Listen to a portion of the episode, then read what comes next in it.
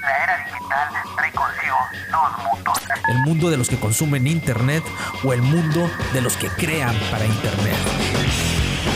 Porque detrás de cada serie que ves, detrás de cada dispositivo que utilizas y detrás de cada herramienta digital que hace tu vida más placentera, existen personas que te crearon y diseñaron cada parte de esas experiencias.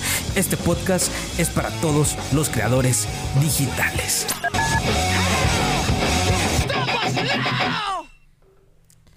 Para los que me escuchan, saben que yo trato de poner una canción y recomendarles bandas al inicio del podcast o durante el podcast porque algo que amo es la música. Y de hecho me han escrito y, les ha gustado las bandas que les, recomiendo. Este, por eso lo hago también. Me gusta compartir este, mi gusto musical. Soy un melómano así enfermo, amo la música. De hecho, eh, pues ya saben que mi fracaso en emprendimiento fue una plataforma para ayudar a los artistas musicales, la Music. Este, en mi libro, en mi libro de 50 consejos que nadie me dio antes de emprender, hablo sobre ese fracaso. Este, fue una, realmente, este, la música es importante para mí. Y el día de hoy, antes de comenzar con la canción que les recomiendo al inicio, que solamente lo hago por Spotify, no lo hago en YouTube, ¿Por qué lo hago? Porque ya saben que los derechos de autor allá en YouTube son, si pongo una canción, eh, pues me van a, van a bajar el video. Y sin embargo acá por Spotify todavía hay libertad. Todavía, hay libertad porque no ganamos dinero los podcasters, ¿eh? porque no nos pagan, no monetizamos por el podcast. Y pues como no monetizamos con el podcast, no monetizamos con la canción entonces, pues en Spotify hay un poquito más de libertad. Por eso nada más lo hago por Spotify. Todavía.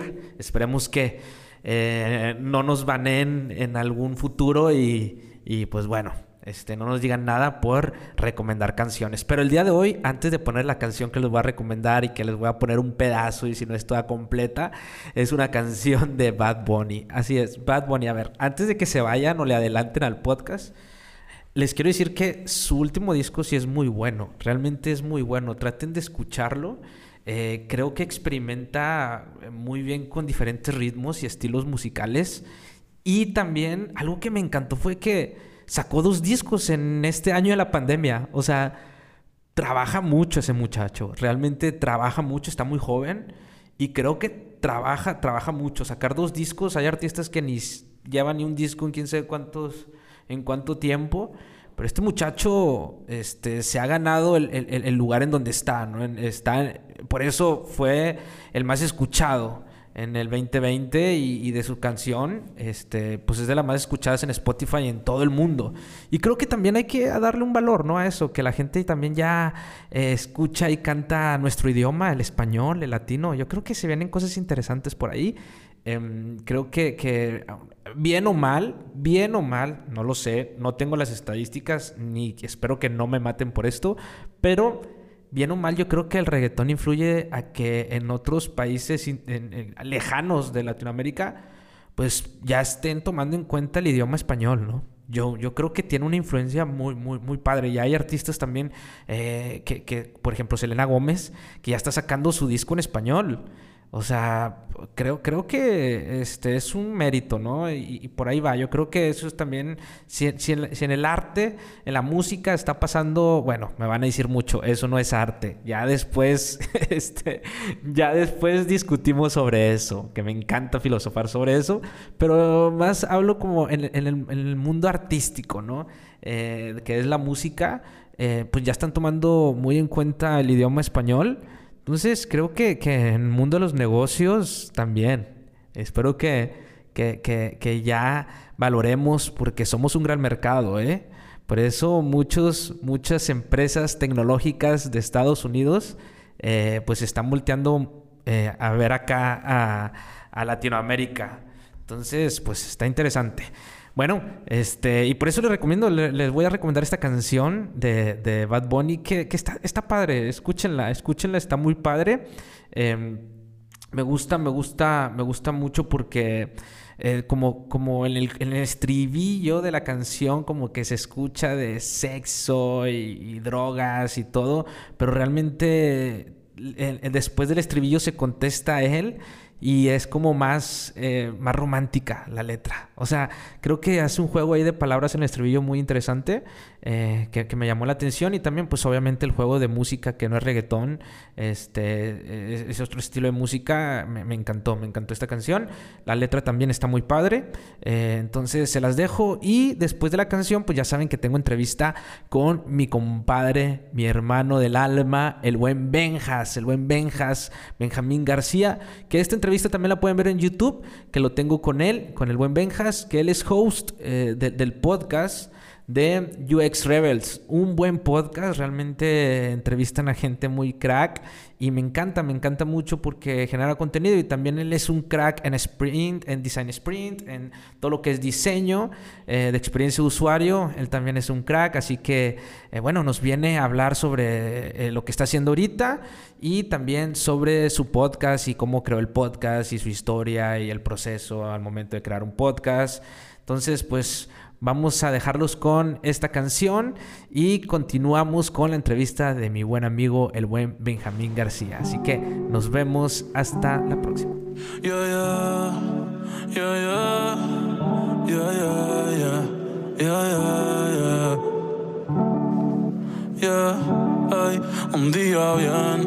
Al otro mal, hacia la vida y eso no va a cambiar. A veces para sonreír hay que llorar. Cierra los ojos y aprende a volar. y antes que se acabe todo esto, voy a vivir mi vida sin me muero contento. Y hoy quiero alcohol y sexo en exceso. Para darte problemas, mejor te doy un beso. Y antes que se acabe todo esto, voy a vivir mi vida sin me muero contento. Y hoy quiero alcohol y sexo en exceso. Para darte problemas, mejor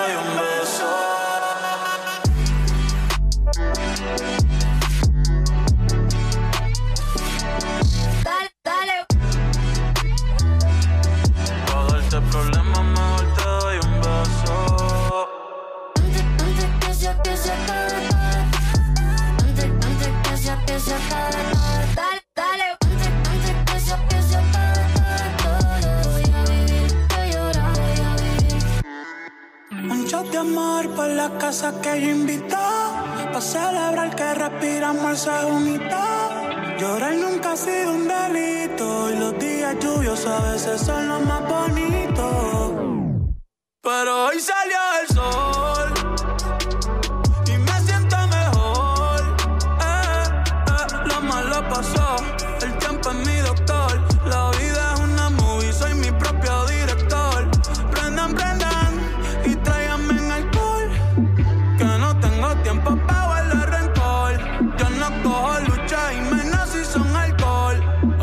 A tu hermano y no mires el color. Que aquí todos somos iguales. Eh. Cuanto tú amas, eso es lo que vales. Hoy voy a hacer un truco en la lomba, pero si no me sale. Antes que se todo esto, voy a vivir mi vida sin me muero contento. Y hoy quiero alcohol y sexo en exceso. Para darte problemas, beso. Y antes que se acabe todo esto, voy a vivir mi vida sin me muero contento. Y hoy quiero alcohol y sexo en exceso. Para darte problemas,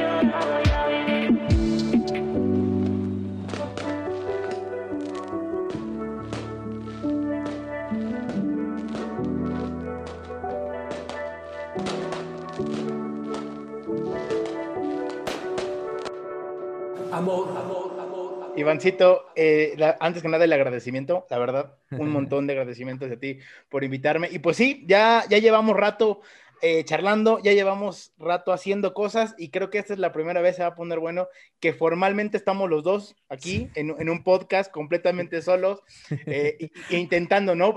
Siempre decimos intentar brindar algo de valor para la gente que nos escuche, que nos vea. Exacto, algo de valor, carnal. La verdad es que sí, es la primera vez que estamos tú y aquí charlando y que eh, solos, tú y yo, tomándonos aquí una taza. Bueno, yo estoy con una taza de té, no sé qué estás tomando tú, carnal. Yo, yo, yo café, yo café, este, me prohibí hoy, justamente, me prohibí tomar cerveza hoy en miércoles, mm. este, ya para retomar el camino mañana jueves, este, pero ahorita cafecito, hermano, cafecito.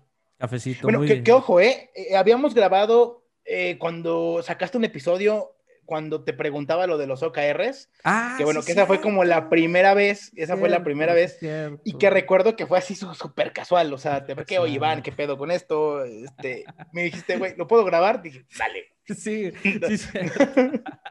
Pero ahí fue muy, sí, cierto, fue muy improvisado. Ya sabes que así de repente salen las cosas. Este, sí fue muy improvisado. Y, pero la verdad, ahora sí ya está un poquito, ya ahora sí con más calma. Ya no tan improvisado, con más calma. Y pues nada, preguntarte en qué andas ahorita, aparte del podcast de UX Rebel, ahorita en qué andas, compadre. Pues en un chorro de cosas, hermano. Mira, eh, el, podcast de UX Rebels, digamos que recién terminamos la, primera temporada, eh, nos fue muy bien y, en términos, no, soy un tipo de, hablar de números, en términos de satisfacción personal, en términos de, de, conocer un montón de personas, nos fue muy, muy bien. Terminamos la primera temporada, estamos, digamos que puliendo ahí los detalles de el final de temporada y pues ya planeando lo que será la segunda. Y pues bueno, para la gente que, que, no lo sepa, independientemente del podcast, pues andamos ahí dirigiendo embajadas como Exit Drive, embajadas como Design Systems Community acá y pues con la chamba, hermano, que al final, eh, ahorita en estas circunstancias de todavía de, de, COVID, pues hay que cuidarla y al final hay que este, comerla y pues dos que tres freelance que van saliendo y pues generando ahorita lo que vamos a hablar un poquito, pues intentando también trabajando mucho, yo diría, en, en la marca personal, que creo que es súper importante, ¿no? Trabajar en, en, tu imagen personal, porque al final de cuentas, pues es lo que, claro, temprano, lo que te queda.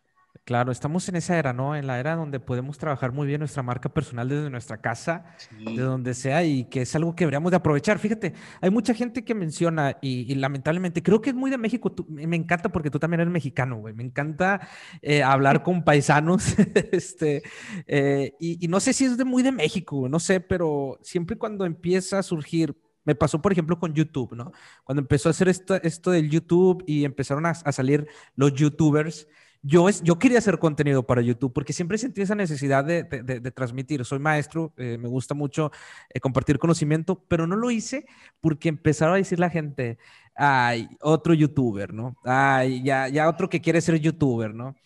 y, y, luego después pasa lo mismo ahora con el podcast, eh, de que haya otro podcast y ya cualquiera puede hacer podcast. Y eso me molesta tanto porque digo, qué bueno, ¿no? Qué bueno que cualquiera puede ser podcast. estamos en esa época donde hay libertad, hay cierta libertad hasta donde estas plataformas nos permiten. Este, eh, hay, libertad, tenemos la tecnología para también poder hacer un podcast desde nuestra casa. Qué cool que podemos, que cualquiera puede hacer un podcast. No es algo negativo, al contrario es algo positivo, ¿no crees?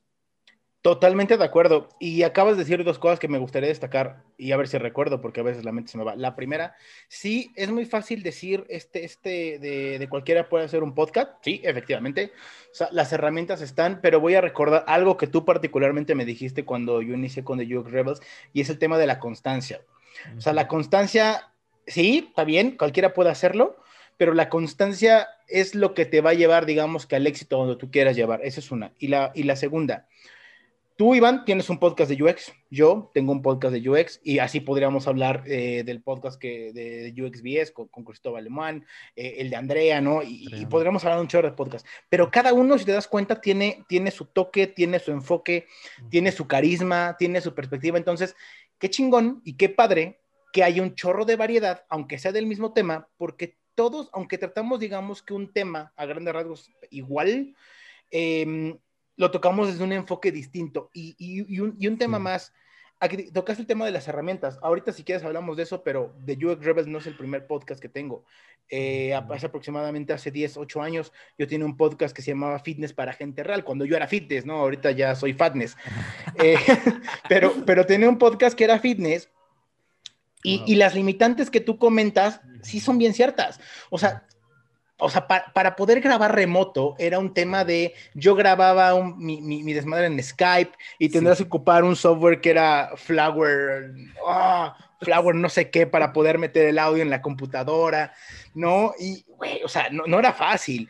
Y ahora tienes herramientas, pues, Zoom, tienes, este, eh, la que quieras, o sea, es más fácil. Y está bien padre que también haya herramienta que facilite la chamba. La chamba, exacto. Y también es más fácil porque, como mencionas, hace tiempo, yo, yo también ya, como en 2008, este, 2007, también ya, ya había ah, creado podcast este, era muy difícil que la gente los consumiera porque solamente estaban en iTunes y era muy difícil, o sea, realmente distribuir este contenido era muy difícil que la gente accediera a él, ¿no crees?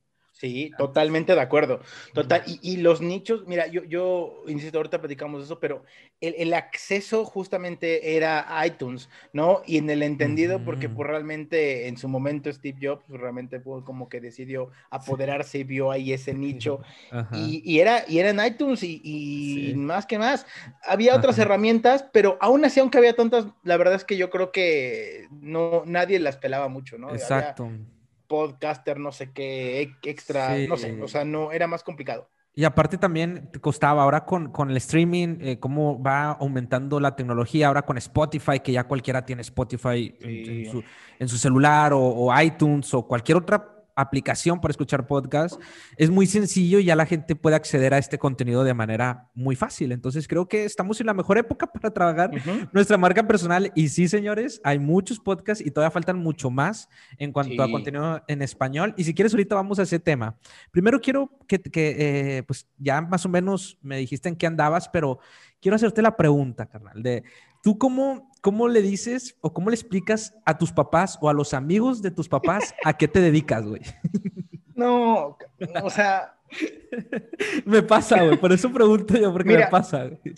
Mira, mi, mi, esposa, yo, a mí si me preguntan en qué trabaja mi esposa, luego es administradora de empresas, este, e, e, es, es, directora de una empresa que se encarga eh, a la renta de maquinaria para la construcción. Cuando ella le preguntan, ella siempre dice, pues, pues es que como que pues hace como aplicaciones, ¿no? Hace, como, como, como sitios web. Entonces, si me preguntas, es, bien complicado porque eh, yo les digo, yo me encargo de diseñar productos digitales como tal cual tú utilizas en tu teléfono, ¿no? Ajá, pero ¿cómo? Sí, o sea, y, ya, y ya cuando entras ahí, ya cuando entras en esa pregunta, pues ya es una bronca porque le dices, bueno, ves ese, a mi hijo, ¿no? Este, ¿Ves tu Roblox que juegas? ¿Ves tu Fortnite? Bueno, yo me dedico a la parte estratégica de ese tipo de juegos. Al papá, a mi mamá. Oye, ¿ves ese WhatsApp? Ah, bueno, yo me dedico a desarrollar aplicaciones. Entonces, es bien complicado porque el diseño de experiencia de usuario o en general la tecnología es bien difícil de explicar, ¿no? E, e, es, bien difícil de explicar eh, si no estás en el nicho y sobre todo, pues hablando también de, la diferencia de edades y de la diferencia al final de cuentas, de las brechas generacionales, ¿no? Que, hoy día, este, digamos, y aún así, aunque te vayas con un millennial, te vayas con un centennial, de todos modos, es, es, bien complicado explicarles qué diablos haces tú. Exacto, sí, sí, creemos que por ser más jóvenes, y creo que ese es un sesgo que tenemos eh, culturalmente, que por ser más jóvenes las personas saben más de tecnología y que por ser más viejos saben menos. Y creo que no es eso, o sea, no es una, una varia, no son variables que, que correspondan una a la otra, ¿no? O sea, esto se puede dedicar, yo, yo he visto gente muy crack gente este, muy crack que apenas lleva poco en esto de la tecnología y es gente muy grande, ¿no? Y gente que no sabe nada de tecnología, que es muy joven. Yo di clases en la universidad y en preparatoria y veía a mis alumnos de que, ay Dios, es neta que, que no saben todo, e-", o sea, estas pequeñas cosas que son simples, ¿no? Eh, de tecnología. Entonces, sí, sí, realmente no es algo, no son variables que están correlacionadas una a la otra. Y, es muy difícil también explicar todo esto a, que, a lo que nos dedicamos, ¿no? En, eh, por ejemplo, a mí también, mi novia, cuando le preguntan a qué se van y pues ella lo resume en, ah, pues marketing digital. Y lo... Pero eso queda muy reducido muchas veces en cuanto a, a, lo que nos dedicamos, ¿no? Y por eso me encanta hacer esta pregunta porque sé que todos los que estamos y creamos para Internet, este, mm. es difícil, es difícil explicarle, ¿verdad? Oye, Benjas, y, y platícame, ¿cómo fue que entraste a todo este mundo del UX y, y, qué fue lo que te llamó la atención para entrar a este mundo del UX y luego ya después hablamos sobre cómo empezaste con tu podcast de crear contenido. Pero primero vamos, ¿qué te llevó a este mundo? Lo, lo, lo voy a intentar sintetizar, ¿no? Eh, en primera, Benjamín, eh, desafortunada o afortunadamente, es un tipo demasiado curioso. Eso es bueno. Entonces, este, yo empecé a los 15, 16 años queriendo tener un blog y tenía un blog y, y, yo escribía de amigos, hoy me salió un barro, este, hoy ganó el Pumas, y no le voy a los Pumas, ¿eh? pero hoy ganó el Pumas, ¿no? Y, y se llamaba Tirando Rostro, creo que mi primer oh. blog se llamaba así, era una frase que ya utilizaba. Estabas en el hecho sobre blog, bloggers. Este, ah, ahí está el, exacto, cuando Blogis empezó, cuando Blogis. Y, y justamente en este querer eh, hacer mi propio blog y tener mi propia plataforma y tener la chingona, pues me, me, me, empecé a involucrar con Mobile Type, Text Pattern, que son herramientas que mm. posiblemente ahorita ya no están, digamos que antes de WordPress, hasta que pues digamos que ya eh, al querer entrar a WordPress me metí en el tema de la tecnología, me metí en el tema del desarrollo, de, de la programación y pues digamos que ahí bien a mal encontré nicho, ¿no? O sea, encontré, o, encontré mi, mi, aspiración, ¿no? Fuera, de, fuera del mundo de la música, porque mi familia se dedica al mundo de la música, toda mi familia es, son cantantes, yo también en mucho tiempo fui animador, este, de bodas, ¿no? Y arriba las palmas y... ¡Qué cool! Sí, sí, sí. Eh, y bueno, y ahí hay, hay, una analogía que ahorita platicamos, que justamente cuando hace poquito dije, ah, cabrón, es que en la música también hacías diseño de experiencia de usuario, pero ahorita entramos a tema. Entonces, uh -huh. Eh, digamos que la tecnología, empecé a trabajar en distintas agencias, pero hasta yo era pues más programación, más ceros y unos, más, más este, todo tiene una lógica, más bla, bla. Y digamos que en, mi andar en distintas agencias, este, pues tarde o temprano me topé con, con una necesidad de que uh, nada interacciones, ¿no? Que tenía que tener un usuario con la plataforma. Literalmente me entregaban un PC de un Illustrator, me lo, me, me lo aventaban ahí. Y pues yo levanté la mano y les dije, oigan, pues, o sea, ¿qué hago con esto? O sea, o sea, a mí no me cuesta trabajo llevar esta, esta, esta madre a programación, pero pues hay ciertas interacciones porque ya, ya venía yo de trabajar con ciertas agencias donde sí me decían cuáles eran las acciones de un botón, ¿no? Que, yeah. ¿Cuál era el over, cuál era el activo, cuál, o sea, todo ese tipo de cosas. Eh, y me dice el director general, pues chingón, dale, eh, hazlo tú. Ah, va, va bien. Y empecé con casos de uso, reglas de negocio. Y ahí fue cuando dije, ah, caray, o sea, no solamente puedo yo cerrarme, ¿no? Y andar como un caballo tapado pensando solamente en programación, tengo que contemplar muchísimas otras cosas que tienen que ver con sistema, tienen que ver con interacciones, tienen que ver con casos de uso donde un usuario entra un dato, ese dato este, es interpretado por el sistema, ¿no? Y es cuando empiezo a tener también ya esta empatía con los mismos clientes, porque pues uh -huh. me volví el, el, que recibía los requerimientos, ¿no? El que recibía la solicitud. Y pues poco a poco, digamos que todo había forzado ahí, este, porque seguía con mi tema de, ah, yo soy programador, o sea, ¿no? El diseño sí, que, sí. ¿no? No, hombre, esos programadores son... tienen un ego. sí, no, no, no, no. No, sí, no, o sea, y, y me ha tocado estar, no, me ha tocado hombre, estar. Mí, yo todavía tengo ese problema. no, siempre no, en cualquier sí. empresa que tenga. Sí. Y es que pasa, o sea, me ha tocado estar eh, de, lo, de, un, de, o sea, de ambos lados, ¿no? Desde el sí, tema de, de, de tener que dirigir eh, uh -huh. y tener que lidiar.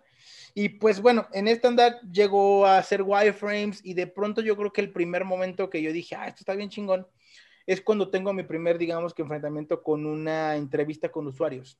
Y te das cuenta que todo lo que tu cabeza eh, había pronosticado, había planeado y creías que todo era perfecto, pues te das cuenta que no, que no es así. Te das cuenta que el usuario nunca entendió, te das cuenta que el usuario no sabía ni qué era lo que tú habías eh, programado. programado. Entonces ahí fue cuando dije, ah, caray, eh, está bueno, ¿no? Y, y es como ese pequeño hallazgo que, que me hizo voltear a ver, bueno, ¿qué, es esto? ¿Cómo, cómo, cómo diseño mejores aplicaciones? ¿Cómo eh, fomento su uso? Y pues ahí empecé a entrar a diseño de experiencia de usuario, este, de mucha investigación, de mucho análisis, siempre he sido un tipo yo no soy, yo, yo, no soy, yo no tengo ninguna carrera. Yo terminé una prepa técnica y todo lo he aprendido gracias a internet, Wow. este, y a libros y amigos y que tengo el don, siempre lo digo, de cuando no entiendo algo, ir con el quien, se, quien sí sabe, decirle, carnal, o sea, enséñame, o, o incluso pagando, ¿no? Pero con amigos, o sea, este, y sí, me preparo mucho, estudio mucho, eh, etc. Y hoy día pues tengo la fortuna de dirigir a un equipo de UX y, y desarrollo. Hoy día por eso no tengo ese esa problemática porque yo dirijo ambos equipos, ambos equipos digamos que están a mi cargo. Sí. Este, pero pues así, entro, entro a UX y, y cada día me, me enamoro más de, no voy diciendo UX en general, sino de cómo distintas áreas, de cómo distintas cabezas pueden generar una mejor experiencia de usuario, ¿no? Hacia el producto final. Porque no es, no es yo dictaminando, ah, sí, este, voy a Es hacer un equipo. madre". Somos un chorro de cabezas, claro. Claro.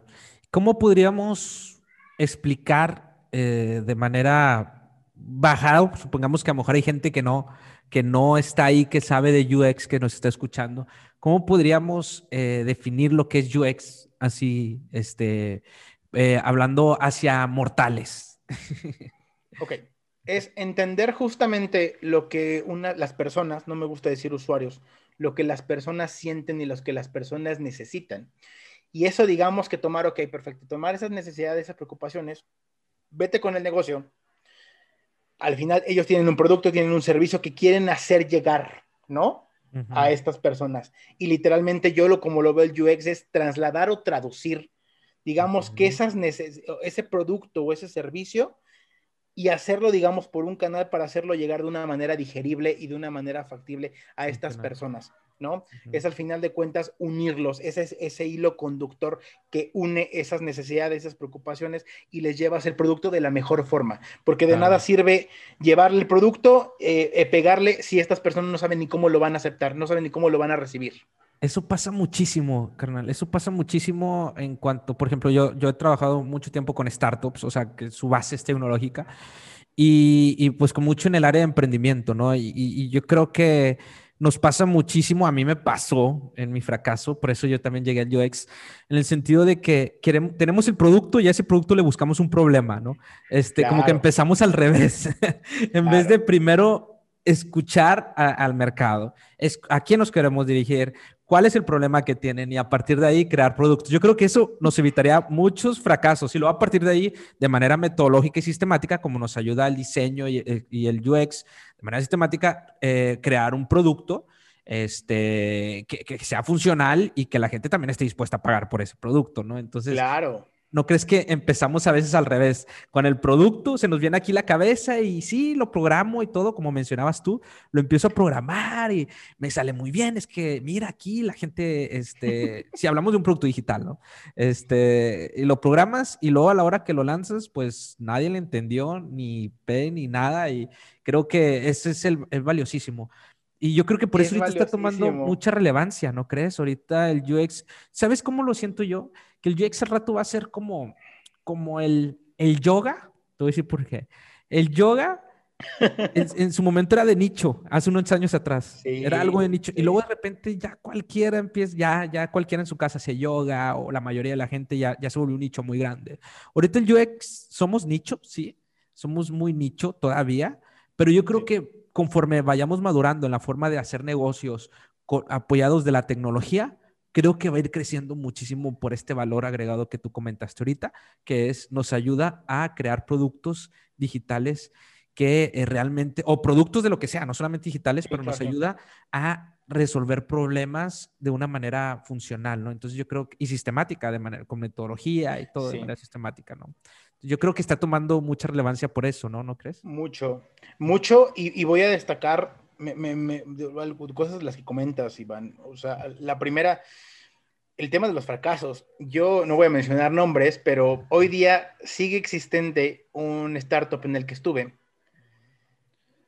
donde pues la idea está bien padre, te juro que está bien bonita, ¿no? E- Es, un tema de, básica, voy a llamar trueque digital, ¿no? Donde voy a poner un ejemplo, mi teléfono, ¿no? Este, no me gusta ya, yo voy a esta plataforma, Ok. eh, la, subo y me dan una moneda electrónica, ¿no? Y, con esa moneda electrónica yo puedo intercambiarla con uno de los objetos que está en la plataforma, pues digamos, pero digamos que lo que yo quiera, ¿no? O sea, al final, bueno, lo que yo quiera siempre y cuando, pues al final de cuentas, pues mi teléfono valga esa cantidad de moneda electrónica pero el nicho al que le quieren llegar, o sea, si yo te lo platico así, está bien y quieren, y, toda la estética del sitio va enfocada a que del gusto nace el amor, de, que tú entras al sitio y ves y de pronto dices, güey, es que ese, pues una, o sea, esa bicicleta está increíble, cuánta moneda electrónica, es que si menciono la moneda electrónica, vamos a ver de qué producto hablo, ¿no? ¿Cuánta moneda electrónica vale? ¿Cuántos pesitos vale? No, pues 50. No, pues el mío vale 49. Pues mira, pongo mis 49 y pongo mi Groot y ya con no tengo 52 y con eso me alcanza para, el, para, la disqueta. Un trueque, es un trueque digital. Y, y, el cliente, eh, bueno, es cliente, y me atrevo a decir que todavía es amigo, pues le quería llegar, por ejemplo, a gente del Ibero, a gente de la Náhuac, o sea, a un, a un, nivel socioeconómico muy, muy alto. Eh, y, y, pongo este ejemplo en el tema de que también en el tema de los recaudos hay gente que se empeña mucho en la idea y ya se le evidenciaste, y, digamos que es la razón por la que yo salí. Porque pues yo le decía, oye, carnal, es que la gente del Ibero, la gente del TEC, la gente de la Nahua, la neta, o sea, no se va a tomar el tiempo de subir su teléfono, o sea, o sea, les vale cuatro hectáreas y sí, así salió en la investigación. Ellos te dicen, no, o sea, a ver, yo me voy a la tienda y me lo compro. O sea, no, no, no voy a andar truequeando. No me gusta un suéter, se lo regalo a alguien, ¿sabes?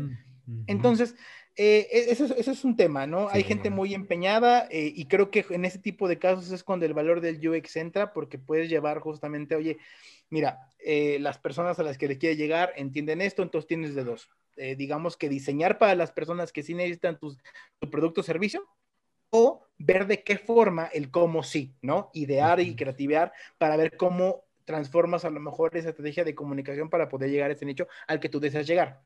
Esa es una. Y el tema del nicho, sí, somos nicho todavía, este, pero yo creo que lo que nos falta no es tanto la parte metodológica, no tanto la parte digamos que de experiencia. Creo que nos falta saber venderlo. Creo que ahí es donde tenemos el mayor tema.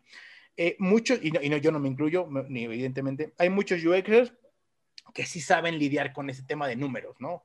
Eh, que sí saben lidiar en el cómo venderlo, que sí saben lidiar en cómo llegar con estos stakeholders y decirles, mira, es que, es que ve el retorno de inversión de, de todo este proceso. Yo no me quiero incluir ahí porque sería muy, muy, muy tonto hacerlo, eh, intento hacerlo, pero creo que cuando, en cuanto aprendamos a hacer esto y todos digamos que nos enfoquemos a justamente poder vender el UX, yo creo que es cuando va a tener el despegue y es como justamente vamos a andar ya en todos los aparadores porque la gente va a ser más fácil hacerle entender a las personas de dinero que toman decisiones el valor de todo este procesito, ¿no? Que muchas veces pues pues lo ven como de, puta, tres meses de investigación, lo quiero para mañana. Sí. Y eso pasa mucho. Eso pasa muchísimo, que también queremos resultados inmediatos y creo que las grandes empresas han demostrado que si queremos grandes resultados, necesitamos, mm, o sea, es, lleva tiempo y es a prueba y error y eso nos ayuda el, el diseño eh, eh, de UX en cuanto a iterar y ver esos, esos, esos errores que estamos haciendo y para ir mejorando poco a poco de manera sistemática y metodológica. Y yo creo que sí tiene razón, falta mucho, por un lado, venderlo y por otro lado, creo que también es el ego. Yo creo que todavía iría más profundo, porque yo sé que es venderlo, pero yo creo que si nos vamos un poquito más profundo, es tanto el ego, tanto de los stakeholders o también del status quo, ¿no? O sea, de, de llegas tú, o sea, y es que y, también es, una, es inocente de, de, de la parte de la gente que se dedica a UX, que quiere entrar a una empresa y queremos ya implementar todo y así hablar. O sea, como que nos falta también saber cómo lidiar y cómo hacer esa, esa política que existe dentro de una empresa. No queramos llegar a cambiar todo. Eso pasa muchísimo. Este, pero también es mucho el ego, güey. O sea, creo que en el mundo digital, este, se mueve mucho ego, güey. O sea, la neta, este, tanto en, porque como tú dices ahorita, ¿no? Eh, los emprendedores, los founders, están muy empecinados con su idea y no, ¿cómo? Y va a ser así. Y, es que no, es que el cliente, ¿cómo están tontos? ¿Cómo no van a entender? Es que el mercado no está preparado para mi idea. Sí, claro, sí, sí, sí, sí, Este, y creo que falta, e, es mucho el ego este, también que se, que se pelea acá, aparte del desconocimiento y la ignorancia por el cual eh, no se está llevando a cabo. Pero yo creo que conforme vayan habiendo más casos de éxito o los vayan conociendo estos casos de éxito. Por eso está bien cool que se, que, que se promocione este contenido que como tú con tu podcast de UX Rebel estás eh, este, promocionando eh, las ventajas que, que, hay alrededor de toda esta disciplina. Poco a poco más gente lo puede ir entendiendo también. Entonces ahí vamos haciendo nuestra luchita y, y, y para ir terminando esta parte del UX y luego ya pasar hacia lo del contenido. Vale, vale. ¿Cómo poder ver el valor, ahorita que estamos hablando precisamente de, de, que no se ve el UX, cómo podemos ver el valor del UX en lo ordinario? No sé, algún producto, algún servicio en el cual tú hayas probado en esta semana este, o en tu vida ordinaria y que digas, no manches, este, qué pésimo eh, diseño, o si hubieran aplicado aquí el diseño de experiencia de usuario este, y todo su, lo que conlleva, creo que hubieran mejorado más esta experiencia que tuve con tal empresa, tal servicio o en mi vida ordinaria, ¿no? Mira, eh, tengo un chorro de casos, pero justamente la semana pasada y esta. Uh -huh. eh, y, y, hablando del ego, va, va, alineado por ahí. Me tocó, digamos que proponer el rediseño de un sitio del uh -huh. cual yo, el cual yo construí, yo propuse hace dos años, ¿va? Hace dos años yo todavía, o sea, hablando de esta parte del ego y de a veces querer también ser como esta persona de, no, pues es que el libro me dice sí. que, este, que si no tengo entrevistas con usuarios, puta, esto no va a funcionar. Entonces, hace dos años, todavía sí con este ego de, de sí. y, y, ojo, y, y, hay que hacer las cosas como son, ¿no? En, en este ego, diseñé algo que en su momento se veía muy bien, que era muy, muy factible, que era agradable, era bonito, lo que tú quieras. Y ahí está, y ahí está el sitio hoy. Y hoy, dos años después, digamos que después ya muchos esfuerzos, esta madre creció y, y, empezamos a detectar ciertos patrones de comportamiento en porcentaje de rebote, etc.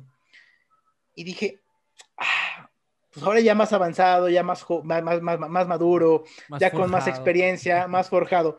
Vamos a, vamos, vamos, vamos a aplicarle el UX. Esta, va. Y, por, y por UX me refiero a, vamos a ponerlo con usuarios reales, vamos a hacer distintos ejercicios, etc. Y inclusive, o sea, sí, fueron como las dos vertientes. Fue uno como de, no manches, o sea, me van a meter un balazo a mis clientes porque pues al final de cuentas, esto que está fallando hoy, yo también se los propuse. Sí. Y fue bien padre también porque dije, güey, qué bonito, qué padre, es cuando realmente pues haces todo un proceso y ves el valor de involucrar al usuario, de involucrar a la persona, ¿no? Este, y, y de sacar ese insight que, que, la propuesta que hoy día se está haciendo, pues dices, güey, o sea, te sientes fregón, ¿no? De, de, de, de, de, de hacerlo y, y, sabes que va a dar mejores resultados que lo que tienes hoy en día. Entonces, es como una doble jugada, es como hablar incluso de tu mismo ego, también enfrentarte a, a tus propios sesgos, a tu propia mentalidad. Y pues al final de cuentas, esto que platicabas, lo, yo lo expandí a mis superiores, ¿no? A mis jefes, para decirles, oigan, miren, este, vean el valor de esta madre, o sea, vean lo que está saliendo con este resultado, porque esto mismo que llevamos haciendo, a lo mejor que yo lo estaba haciendo de una manera muy chiquita dentro de mi equipo, cuando tú también lo potencializas, involucras a, digamos que a tus jefes, a otras áreas y ven el valor, es cuando voltean a ver y dicen, oye, pues oye, oye es que entonces lo, los cuadritos que hace Benja y los post-its se la pasa pegando Benja en toda la oficina, ¿no? Pues eh, tienen una razón de ser, ¿no? No, no, no son nada más este, cualquier mala. Entonces, pues yo te diría que, que que hay muchas circunstancias eh, y sí. muchas vivencias donde he vivido wow. el UX, pero esta es en las últimas dos semanas donde va alineada con esos dos temas que ahorita platicabas. Claro, me, me encantó. O sea, hiciste entrevistas, estuviste pues, pues, hiciste, es que este hace, es como desnudarte, o sea, es como tú dices, o sea, el, el UX también es mucho de, de, tener mucha fuerza, porque, o sea, es desnudarte porque también los usuarios no perdonan, güey, o sea, sí. los usuarios como que a veces te dan un feedback de que muy doloroso, así que hasta te duele en el alma, y más cuando es tu producto, por ejemplo, cuando sí. uno emprende, este, sí te duele, pero hay que desnudarse, ¿no? Como dicen nuestros amigos, desnudando el UX, que también un podcast que van a andar por acá abrazote, también. Abrazote, abrazo, que van a andar aquí charlando conmigo. Este, es prácticamente desnudarte, güey. Este, y, y- y ser vulnerable hacia lo, a tu idea que tenías, o por ejemplo tú que tú tenías tu idea de que ahí va a ser así la página y bla, bla, bla. Luego cuando ya la expones y ves que, que no está reaccionando de tal manera como tú pensabas, pero bueno, sí te expone, pero al final de cuentas, como tú dices, es algo rico el decir, wow, o sea, son cosas que no hubiera visto si no hubiera hecho esto. Y, hubiera- y, y ahí es Claro. donde tú hubieras gastado muchísimo dinero también, es donde pierden mucho dinero muchas empresas en marketing. Correcto. O sea, yo lo vivo, yo lo vivo constantemente. Y fíjate, me encanta que, que me digas cosas prácticas porque hoy, como te menciono, estoy leyendo mucho a, a Nassim Taleb y el libro que estoy leyendo ahorita es el de Jugarse la piel. Y él dice precisamente que hay poca gente que se juega la piel y que no debemos de creer en las personas que, eh, dice, si tú crees en una persona que no se ha jugado la piel, o sea, dice, no le creas a esas personas, o sea, que son muy, se, se la pasan dando consejos y no, y realmente no lo han vivido, ¿no? Y él, él, por Claro. ejemplo, ataca muchísimo a la academia. Y a mí me encanta que los que generamos contenido de valor, en este caso, por ejemplo, con los que he hablado de UX, es gente que trabaja de esto, ¿no? Y, y creo que me encanta que pongas casos prácticos en ese sentido porque lo vives, ¿no?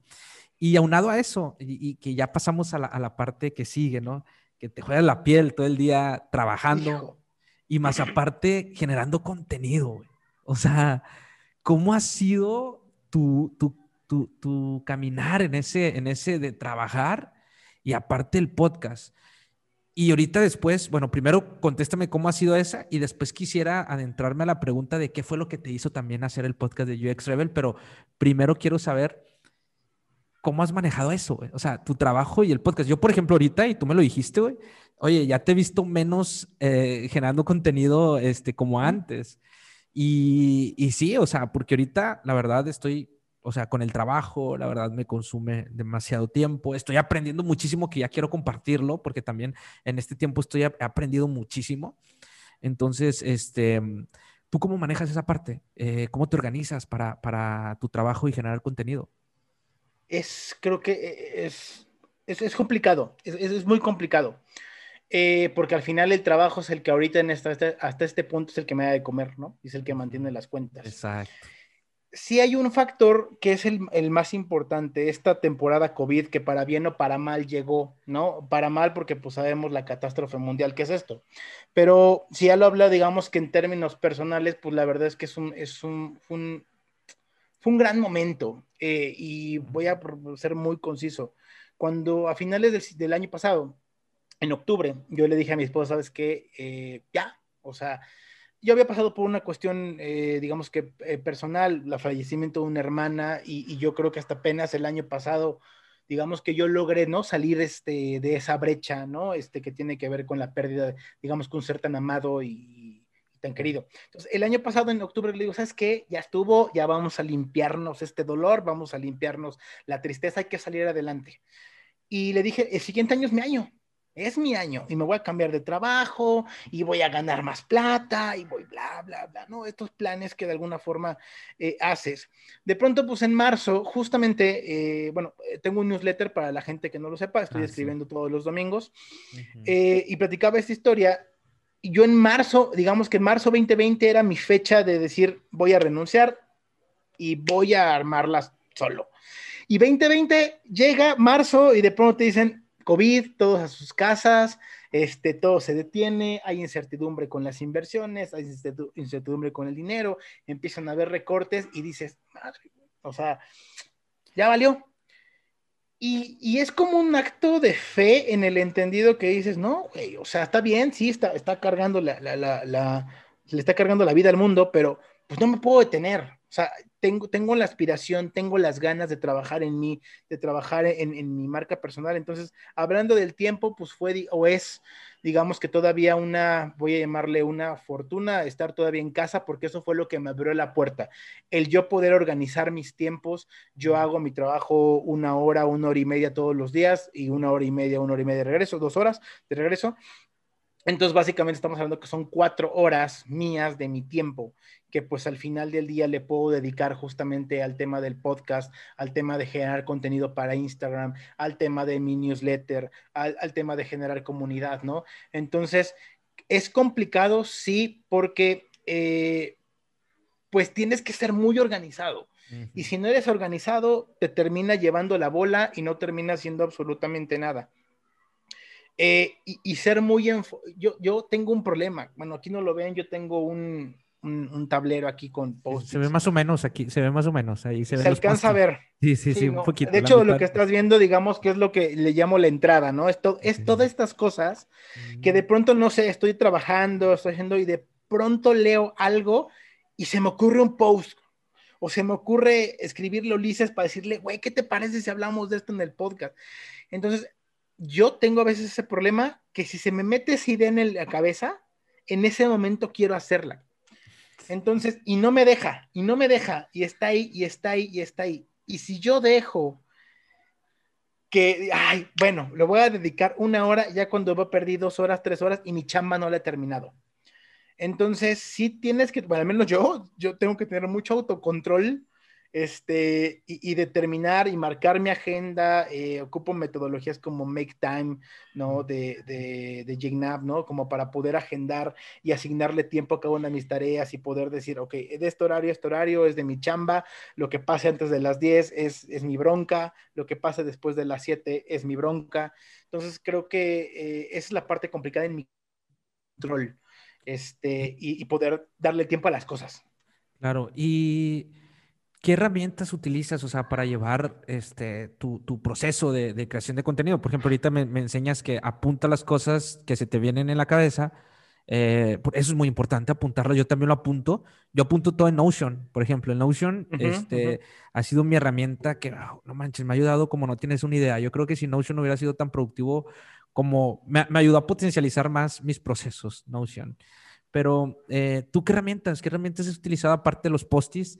Donde llevas como que tu tablero, lo haces, también tienes a un co-host, el buen Ulises, que también este, un saludo para el buen Ulises, que si no está escuchando, a ver si después él también lo invito aquí al podcast a que me hable con su historia. Este, pero eh, son dos, entonces me imagino que llevan en algún lado eh, eh, la forma, el proceso de, cómo llevar a los invitados, porque grabar un podcast no nada más es me pongo el micrófono y listo, ¿no? Sino también es los invitados. ¿Cómo llevas eso? ¿Qué herramientas utilizas? Mira, yo, yo soy muy, muy fan eh, de Trello, soy muy fan de Trello, ocupo Notion. he tenido limitantes con Notion, digamos que nada más por el tema de que, no, no, no, no limitantes en la plataforma, sino yo. Ah, ya. Eh, tengo tantas cosas en Notion que mi problema hoy día es, tengo que darme el tiempo de arreglar mi caos que tengo en Notion. Tengo que darme el tiempo. Mientras no me lo dé, ahorita, por ejemplo, digamos que para organizar mis tareas, ocupo este Trello. Soy un tipo mm. que organiza, digamos que su backlog, muy de programación, muy de agile, ¿no? Su backlog, organiza su semana y una noche antes organiza su día, ¿no? Y todo lo que yo voy cargando aquí en post-its del lado eh, atrás, pues son tareas que se me ocurren y que obviamente pues voy cargando ese backlog y voy organizando mi día, ¿no? Pero sí soy mucho de organizar mi agenda, eh, agendar todo lo que voy a hacer. Si tengo que mandar un correo, lo agendo. Si tengo que, este, manda, ya es una llamada, lo agendo, porque si no se me va. O sea, desafortunada, afortunadamente a veces estamos en tantas cosas este, porque tengo un hijo aparte, entonces ahorita con el tema de la escuela, pues también tengo que estar uno acá y el otro acá porque ya está en Roblox y ya está jugando, es, un tema.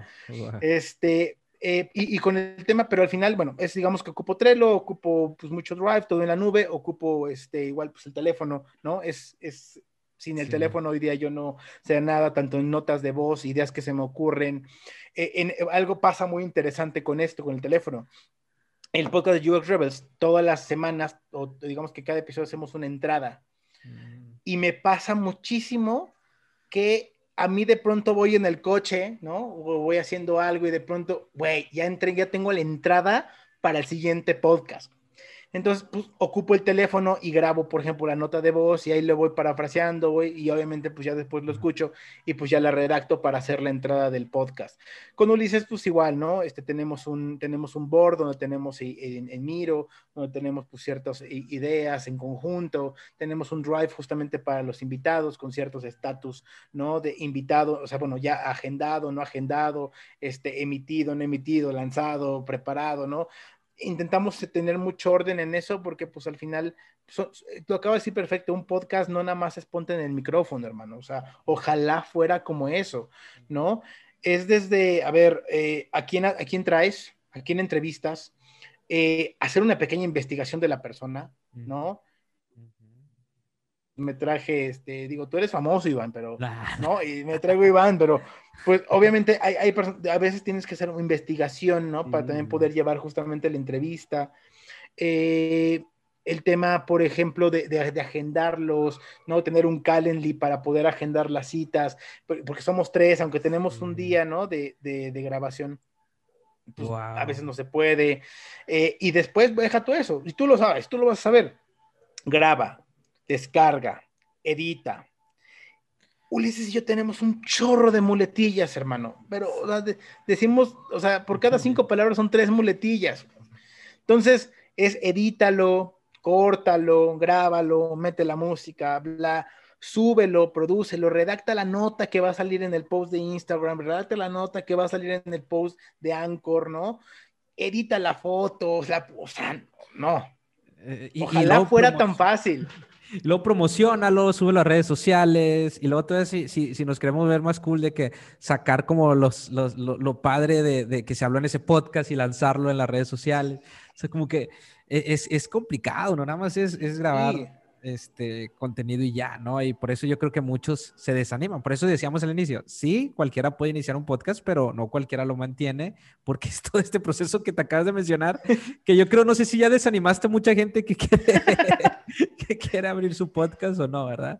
Pero ¿cómo vencer, Benjas? Entonces, eh, porque somos humanos, ¿no? Somos humanos y, creo que, que a veces también, aunque llevemos procesos, pues a veces nos da la procrastinación, ¿no? A veces nos da, nos da, nos da y, y, yo creo que pasa, pasa muchísimo. No nos salvamos de ella, o sea, no, no, nos salvamos de ella. A veces es esa vocecita que tenemos aquí de que, hey, ¿cómo, cómo, cómo, cómo, cómo, te ha pasado? ¿Tú cómo lo has sobrellevado esa parte? ¿Cómo te ha pasado? Mira, sería la persona más mentirosa te digo, no manches, Iván. O sea, nunca me ha pasado. sería muy, muy, muy tonto de mi parte. Este, me pasa mucho. Creo que eh, parte, digamos que desde una meta personal, ¿no? Y eso es, digamos que el primer motivante, tener una meta muy, muy clara, tener una meta personal, tener como tus ambiciones, objetivos muy claros, más allá de ambiciones, tener tus objetivos muy claros. Eh, a mí me cuesta mucho trabajo. Yo me catalogo o desafortunadamente soy o he sido una persona muy inconsistente en muchos proyectos. Me pasó en fitness para gente real. Yo creo que, y digo, eh, le mando un saludo a Video y a Alex Changuerotti, con quien teníamos el podcast, pero eh, mucho de, digamos que de, de la catástrofe o de, o que ese podcast, digamos, ese proyecto se fuera, este, no al caño, voy a decir, pero digamos que pues terminara y no terminara ni siquiera con un final, ¿no? Este, fue mucho de mi inconsistencia que, que me llega a partir del tiempo. Entonces, pero estaba más chavo, era más joven, hoy ya tengo metas muy claras, tengo objetivos y creo que lo primero, tengo dos, tengo dos uh, respuestas para eso. Una, amárrate, amárrate a tu objetivo, amárrate a esa meta, tenla clara, ponla en post-its, venla en tu teléfono, ¿no? Eh, yo, yo, tengo la foto aquí de mi esposa y de mi hijo en el teléfono todo el tiempo, tengo una foto de mi esposa y mi hijo, acá arriba tengo esposa y mi hijo. Entonces, pues al final de cuentas, pues por ellos le chingo, güey, o sea, por, por, ellos le echas ganas, ¿no? Eh, por ellos te levantas todos los días a las 5 y, y, te pones a editar podcast y te pones a trabajar en tu marca personal a las 5, 5 y media de la mañana y terminas a la 1, 1 y media. Porque a pesar de que eso, digamos que es una parte fancy, voy a llamarlo, este, o voy a llamarlo eh, eh, vanidosa, hay un objetivo de por medio, que es eh, yo un día poder independizarme y ser mi marca personal y poder, digamos que más allá de llevarnos conocimiento, poder jalar a toda la gente que me ha apoyado un montón en toda mi carrera, amigos, programadores que confían en mí, diseñadores, ejemplo, pues jalarlos conmigo para que todos jalemos juntos y poderles llevar más chamba a ellos. Ese es uno de los objetivos de trabajar la marca personal, poder llevar más trabajo a toda la gente que me ha apoyado. Ese es uno, ¿no? Y digamos que es el objetivo, digamos que eh, digamos que oculto, ¿no? Ya después de eso, pues sí está llevar el conocimiento, eh, conocer gente, me, encanta aportar, me encanta enseñar, me encanta educar, pero hoy día es un, es un esfuerzo no pagado. Claro. Entonces, eh, cuando me llega a ganar a mí el tema de, generar un post para Instagram, escribir el newsletter, o sea, a ver, hay un objetivo, hay una meta, hay un objetivo muy claro y pues te levantas con eso. Hoy día, y digo, esto a lo mejor lo escuchan eh, mis jefes, ¿no? Digo, lo saben. Yo día no soy una persona a lo mejor que, que mi trabajo me, me, me cause mucha felicidad. Digamos que pues ya estoy en un punto a lo mejor de querer cambiar, de querer abrir nuevos horizontes y por eso empecé diciendo, mi meta este año era cambiarme de chamba en marzo. No ha sucedido, está bien, por alguna razón no ha sucedido. Pero pues al final de cuentas, cuando me digo, "Uta, tengo que entrar a otra junta más para aventarme este, 30 horas de, de, de charla innecesaria. Pues es mi chamba y, y tengo tres personas que dependen de mí, ¿no? Tengo tres, digo, y no que dependan formalmente económicamente, pero por las que trabajo, por las que, por las que le chingo, ¿no? Entonces, en mi caso, esa será la primera. Amárrate a esos objetivos muy, muy claros. Y la segunda, hazlo. Sí. Déjate, déjate de, de, de, de, de pendejadas. Y, y digo, a lo mejor no sé si este podcast explícito. Sí. La gente, la gente creo que ya, ya, ya me conoce que soy demasiado lepera ahorita. Sí. No, eres tú, real, así como eres. Por eso me encanta charlar contigo, güey. Déjate de chingaderas, güey. O sea, literal, o sea, chingale, empieza, em- empieza con algo. Me pasó el fin de semana. No tenía ni la menor idea de qué escribir en mi newsletter, carnal. No tenía ni la menor idea y estaba de, puta, ¿y de qué hablo? Y, y voy a hablar de la empatía y voy a, hablar- voy a escribir de libros. No, lo que te dije ahorita, ¿sabes qué? ¿Qué me pasó la semana pasada y que me llenó de satisfacción? Este proceso que hice mal y que al final de cuentas me va a llevar este proceso. Va, vámonos y me puse a redactarlo. Y te digo algo, me siento bien contento porque la gente dijo, oye, más allá de cómo lo escribes, porque digo, tengo experiencia eh, escribiendo, mucho tiempo generé contenido para redes como Weblos SL, eh, eh, en blogs como eh, la red que, bueno, que tiene Shataka, Shataka México, este, y escribí contenido y me pagaban. Este, el hecho de que te digan, oye, tuvo poca madre porque pues se sintió y qué bueno que cuentas tu experiencia y qué bueno que, que rompes estos mitos, ¿no? Al, al by the book, a contar tu- tu- tus errores. Está bien padre y mira, pero el tema es empezar. Me, me traje a Don Whisky. Don Whisky, vente compadre, vente para acá, necesito tu ayuda, necesito tu, tu comprensión y, Sí. y empieza a escribir. Exacto. Entonces es, salte de ahí, empieza. Ese es el- creo que sería el segundo consejo o digamos que a mí me funciona. Sí, y aparte es un músculo, ¿no? Que, que también vamos a ir reforzando, porque por ejemplo, yo que ahorita, sí, como tú dijiste, cuando me escribiste, oye, hace mucho que no, yo ya lo sen- sentía ya la necesidad, o sea, de, de, de grabar un podcast, de estar, por ejemplo, aquí contigo, porque sí, sí se siente, ya es un músculo que, que, que, que cuando lo, no lo haces, eh, no, no, te, te, te, te sientes vacío, ¿no? Bueno, yo me siento así Sí. como, no, güey, tengo que hacerlo, tengo que compartir. Y, creo que es un punto muy importante eso, eso que mencionas, el hacerlo y, tener un objetivo muy claro. Yo creo que es muy, importante a la hora de, de empezar a generar contenido. ¿Cómo vencer también el mentado síndrome del impostor? Este que, que está por ahí y que mucha gente a lo mejor dice, ok, ya me animo, ya voy a escribir, ya voy a empezar a compartir contenido. Pero es que, ah, es que yo no soy experto. Ay, es que, la gente, ya hay mucho contenido, siempre, los bloqueos mentales. Es que ya hay mucho contenido sobre eso. Si ya está Benja, si ya está UX Rebel, si ya está UXMX, si ya está Dismantle UX, UX Friends y UXBs y todos los, de, los demás podcasts de UX y, o de la área en la que sea, ¿no? De marketing, por ejemplo. Oye, quiero aventarme y compartir contenido de marketing porque me gusta y lo que me dedico, pero ya hay muchos podcasts de marketing y contenido de marketing. ¿Cómo? Y luego todavía vencer el síndrome del impostor. O sea, todavía que te No. pones esos bloqueos, te dices, no, es que ellos son mejores que yo. Yo no voy a, yo qué voy a decir. ¿Cómo vencer el síndrome del impostor?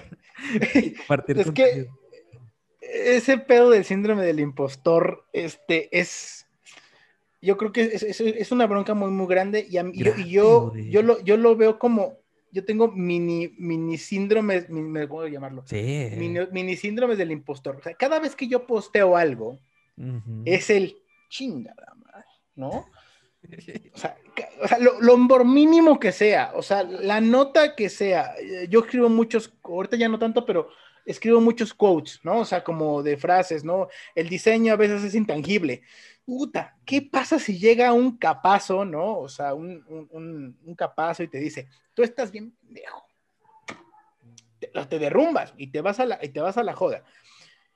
Ah, Esa parte, eh, y es bien di- difícil decirlo, eh, creo que lo primero es o lo que yo hago es intentar hacer algo que me haga feliz a mí, o lo que yo, con lo que yo sienta eh, que tengo esta empatía con lo que estoy generando. O sea, y, y ojo, eh, yo soy bien, o sea, a ver, digo, no, no sé si la gente que nos escucha o la gente que nos conozca, voy a decir un comentario medio ridículo, pero soy Pisces. Y los Pisces somos súper vulnerables, somos este súper tristones, o sea, tenemos una, una fama medio rara. Sentimentales. Entonces, eh, a, a, mí una vez, ya no, ya no, ya no, este, platicaba el otro día con Andrea Mons, un saludo también a ella. Un saludo, que también va a estar acá. Capaz, ¿eh? Yo le dije, Andrea está haciendo, está haciendo un, un, trabajo, un labor maravilloso. Imagínate, vamos a, poner, vamos a poner ejemplo rápido, y perdón que tomemos Andrea. Imagínate, o sea, Andrea está generando un contenido súper valioso. Súper cool. Y, y está llegando bueno. buenísimo, y graba video, y, y, y, es una mujer que yo hoy día veo, y sí. cada semana saca algo nuevo. Sí, güey. Y se adapta sí. a las tendencias. Sí. Imagínate que Andrea, de pronto, o sea, se preocupara porque llegue el Benja, ¿no? Y le diga, no, Andrea, pues eso está mal. ¿Sabes? O sea, creo que, creo que sería gran error al final de cuentas, a lo mejor, de, de ella tomar mi, voy a poner el ejemplo, tomar mi comentario en serio, ¿no? Eh, entonces, creo que lo primero es, cuando a ti te guste y, y, tú estés feliz con lo que estás haciendo, no debería importarte lo que la gente piense. Y es una de las limitantes, o digan, una de las variantes que puede tener el síndrome del impostor. El síndrome del impostor, a mí personalmente, y lo platicaba ahorita, lo traigo ahorita marcadísimo. Aquí está, aquí está. Y no, y, y, no me está pegando por el tema de la generación del contenido, Iván. Me está pegando por el tema de, güey, ya metí mi CV en 30 mil lugares y nadie me llama, cabrón. Una Eso de dos. pasa mucho o soy bien pendejo, uh -huh. o creen que soy muy caro. Una de dos. Una de dos. Yo no sé. Uh -huh. A mí me pasó. Pero, te, te... pero te, te, empiezas a hacer ideas. Sí, güey. Sí, sí. Y te pega. Sobre todo, por ejemplo, yo cuando fracasé con mi emprendimiento, eh, empecé, pues obviamente cuando quedas quebrado, güey. O sea, quedas quebrado, güey. O sea, yo perdí mis ahorros, güey, así literal. Y pues dije, pues, ¿qué hay que hacer? Hay que chambear, ¿no? Empecé a aplicar. A mí ya me batearon, güey, así te la pongo. Ya me batearon de Rappi, de fondeadora, de, este, pues bueno, este, ¿qué más? Eh, reservamos, de, de un chingo de empresas, güey. O sea, me han bateado, o sea, de un buen de empresas. Y después de un fracaso, dices tú, y lo que te baten todavía, ¿no? Dices tú, madres, güey, o sea, entonces, supuestamente yo era bueno para esto y creo que no soy bueno. O sea, todavía levantarte después de, eso es, complicado. Este, pero creo que, que, por ejemplo, a mí lo que me ayudó muchísimo es que mis, mi círculo cercano con los que ellos sí habían, trabajado conmigo, los que realmente sí me conocen, mis ex jefes me empezaron a, y de hecho es una historia que cuento en mi libro, mis ex jefes me empezaron a, oye, Iván, no está chambeando, ¿no? Oye, necesito que me ayudes, güey. O sea, necesito que me ayudes con el podcast, necesito que me ayudes con marketing, necesito que me ayudes con esto. Mis ex jefes, güey, o sea, me contrataron de externo, güey. O sea, mis ex jefes anteriores, o sea, antes de, de, de, tomar la decisión de emprender, vieron que yo no estaba, o sea, que, que pues ya no, ya no estaba. Me dijeron, oye, ¿ahora qué estás haciendo? Yo, pues nada, pues ahorita este, ando, andaba agarrando cursos, dando cursos por ahí de marketing y todo. Me dijeron, oye, pues llévame, ayúdame a hacer mi podcast, si es que estoy buscando a alguien y bla, bla. Y dije, wow, la gente cercana que ha trabajado conmigo me ve un mucho de valor. Entonces ahí fue donde agarré fuerza y dije, esos güeyes que me están bateando ni siquiera me conocen, güey. Nunca han trabajado conmigo y ni siquiera se están tomando el tiempo de charlar conmigo para saber quién soy. Entonces dije, ¿por qué me voy a sentir mal? De que no me agarren esas empresas si ni siquiera se, ellos han trabajado conmigo y ni siquiera se han tomado la molestia de charlar conmigo en una entrevista y que de pe a pa me, me, me, me, me baten y dije, ah, pues no pasa nada, yo, yo sigo y gracias a Dios pues ahí están saliendo las cosas, pero, pero es un buen punto tomarlo de esa manera, ¿no crees? Y tienes un super punto, Iván, digo, per perdón, este, uh -huh. eh, digo, pero, pero agregando, acabo de decir, eh, yo te decía ahorita que parte de mi objetivo, digamos, que trabajar en mi marca personal es algún día, pues sí, tener mi empresa, ¿no? Eh, eh, una consultoría, como quieras llamarle, sí. pero llevar chamba a esa persona que me ha apoyado. Y, y, acabas de decir algo importante. Cuando tengas, yo creo que esa, esa limitante o estés bloqueado, acuérdate de la gente que sí cree en ti, que hay un montón. Uh -huh. Acuérdate de la gente que cree en ti. Y ahorita lo mencionas, eh, y, y, le mando un abrazo a, todo, a, toda, a toda la gente que cree en mí, porque sí, relájate un montón, si hay un montón, deja tu, deja tu familia y deja tus amigos. Tengo un chat con, con programadores, con, Sí. eh, con diseñadores, con este, amigos y expertos en SEO, que hoy día estamos chambeando y estamos este, haciendo cosas y creen en ti, o sea, y- y a veces tú eres esa pieza unificadora, ¿no? Que, que a lo mejor en otros rubros, a lo mejor las personas no se unían, pero tú eres esa pieza unificadora. Hoy día la embajada de Exit Drive, ¿no? Eh, que, que estoy encabezando acá en, en México, este, está unificada y mi equipo es de personas que han trabajado conmigo en la empresa en la que estoy y en otras empresas, ¿no? O, o amigos, incluso mi hermana la, la, la, la, la- la metí ahí. Entonces es cierto, acabas de dar un punto. eh, a- a- creo que es bueno a veces hacer un trabajo de retrospección, ¿no? Y voltear a ver y, y ver quién, quién, quién Sí. cree en ti. Y ojo, ¿eh? y aunque nadie cree en ti, y aunque, y aunque no hayas aportado valor en la vida absolutamente nadie, cree en ti, cabrón. O sea, trabaja en creer en ti, porque pues al final de cuentas, y, y para cerrar la pregunta que iniciaste, sí, hay muchos podcasts, y hay un montón de podcasts y todos hablamos de lo mismo, pero no hay un Iván más, no hay un Iván Tre más, no hay un Benjamín García igual, no hay un Ulises Servicio igual, con las mismas experiencias. Tú no has pasado por el mismo lugar que yo, Iván. Yo no he pasado por lo mismo si yo no he pisado donde tú has estado, ¿no? Entonces, eso nos hace completamente distintos y nos hace transmitir de una manera completamente distinta. Entonces, evidentemente compararse es completamente estúpido, pero creen, creen todo tu background, creen todo lo que has hecho y dale, y a cada proyecto ponle eso, pon- ponle, Vale, eso. ponle ese aprendizaje, porque tienes mucho, no sé qué edad tengas, pero yo tengo 34 años de experiencia. Sí, sí. Pónselas acá, jálaslas. Diste un punto impresionante, este, me encantó, porque yo creo que ese puede ser, para superar el síndrome del impostor, es, es eh, pensar de esa manera, el pensar de que, ok, no cualquiera tiene tu misma experiencia, no ha vivido lo que tú has vivido, y ponle eso, toda esa experiencia, pónsela a tu nuevo proyecto. O sea, por ejemplo, yo he conocido gente muy crack, güey, o sea, que, que, que, mm, o sea, no manches, en este mundo de UX hay gente muy crack que no cree en, en, en ello mismo y creo que, que, y que ha hecho muchas cosas anteriormente que le falta dar ese paso, ¿no? Y, y diste un punto muy importante de que ponle a tu nuevo proyecto todo ese background que tienes a, a, a, ese nuevo proyecto y toda tu experiencia. Y, y, me encantó, me encantó mucho esa parte. Y mencionaste, bueno, eh, y, y, creo que eso también pensando nos ayuda muchísimo a, lo, a, a los haters, ¿no? Porque también es algo que, que, que, cuando empezamos a generar contenido empiezan los haters, ¿no? Y, sí, y, sí, sí. y, tomando ese pensamiento, fíjate, lo escuché de quien hace poquito, creo que de Gary Vee, dice, ¿por qué preocuparnos de la gente que no le vas a importar, y él habla mal, pero no le vas a importar un carajo cuando tú te mueras? ¿Por qué me voy a preocupar eh, de sus opiniones mientras estoy vivo?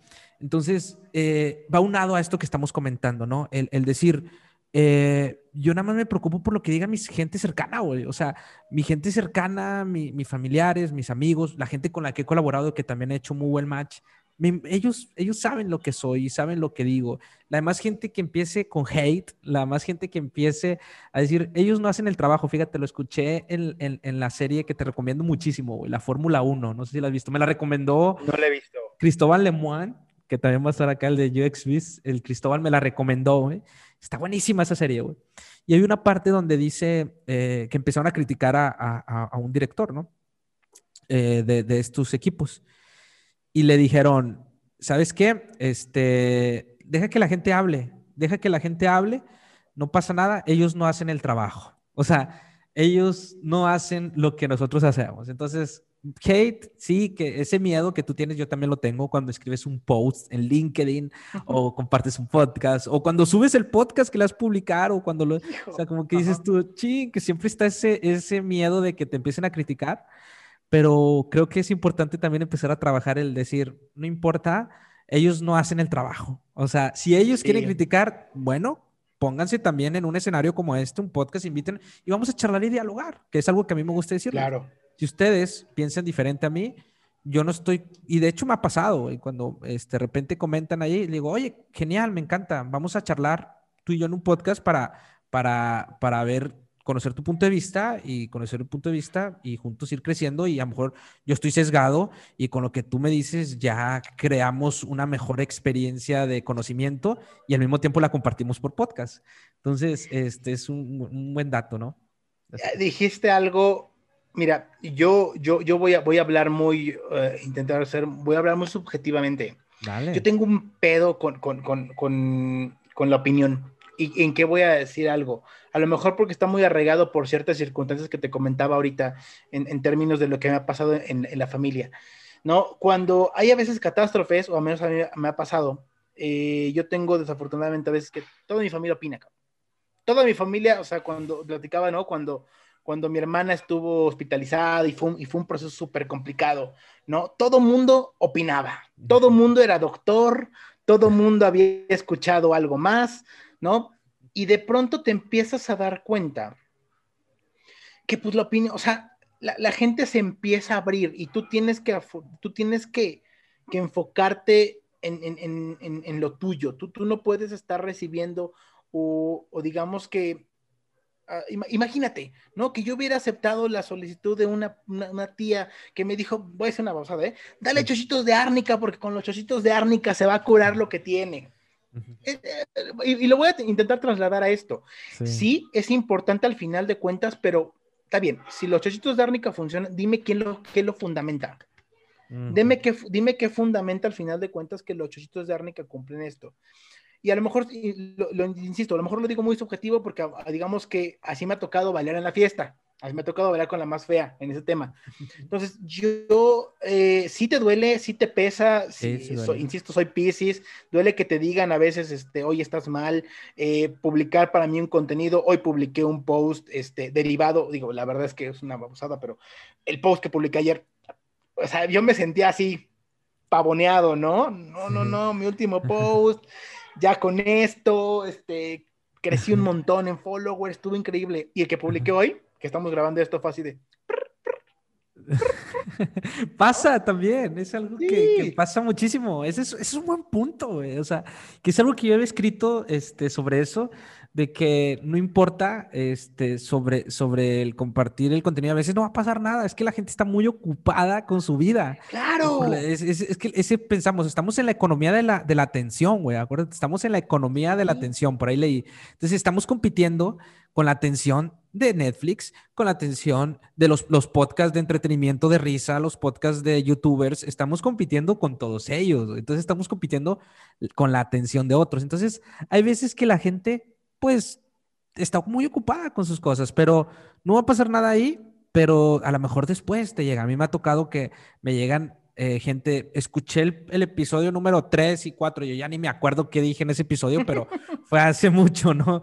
Me dejaste el... marcado con lo que comentaste en ese episodio, ¿qué dije, no? Sí, ¿qué dije? No sé qué dije, pero pasa, después te encuentro porque el contenido sigue vivo, el chiste es seguir haciéndolo y creo que eso lo aprendí de de nuestro, de un comediante, te voy a decir de quién, de Franco Escamilla, güey. O sea, Ajá. de Franco Escamilla, que es el comediante que neta la, rompi, la, la rompió sí. cabroncísimo. O sea, lo que sea, a lo mejor sí. a muchos no les debe gustar su humor, él tiene muy bien su mercado, pero pues el vato ya está en Estados Unidos y ya la está rompiendo también allá y se fue claro. por el mundo. Entonces, él dijo, yo empecé a hacer videos y nadie me pelaba. O sea, nadie me pelaba y subía, subía, subía. Hasta que una vez fui a Central, este, a este canal donde va. Comedy Central. Comedy Central.